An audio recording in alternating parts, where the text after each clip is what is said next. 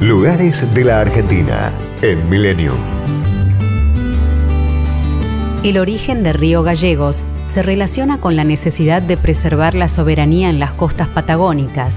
El gobierno nacional instaló una subprefectura marítima el 19 de diciembre de 1885 al sur del río, en la que hoy conocemos como provincia de Santa Cruz.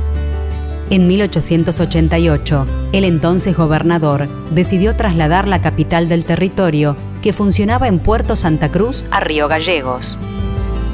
La ciudad es sede de los tres poderes públicos y un importante centro comercial y de distribución logística de toda la zona. En el centro se pueden visitar la casa histórica del gobernador Gregores, quien se mantuvo 13 años en el cargo e imprimió a Santa Cruz las bases para el desarrollo, la Plaza San Martín, inaugurada en 1901, y la Catedral Nuestra Señora de Luján, declarada Monumento Histórico Nacional en 1985. Tiene varios museos, entre los que se destacan el de los pioneros, una antigua casa que fuera traída de Inglaterra en 1889, el de guerra, Malvinas Argentinas, el marítimo naval, el histórico ferroviario y el regional de ciencias naturales, Padre Manuel Jesús Molina.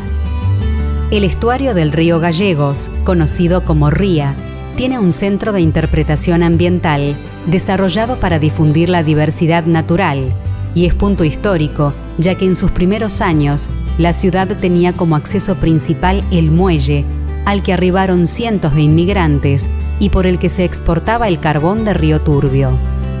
Ubicada en la desembocadura de la ría, la isla deseada se caracteriza por su variada avifauna marina. Allí pueden observarse gaviotas, cormoranes, bandurrias, petreles y albatros. Sobre el final del continente se encuentra Cabo Vírgenes.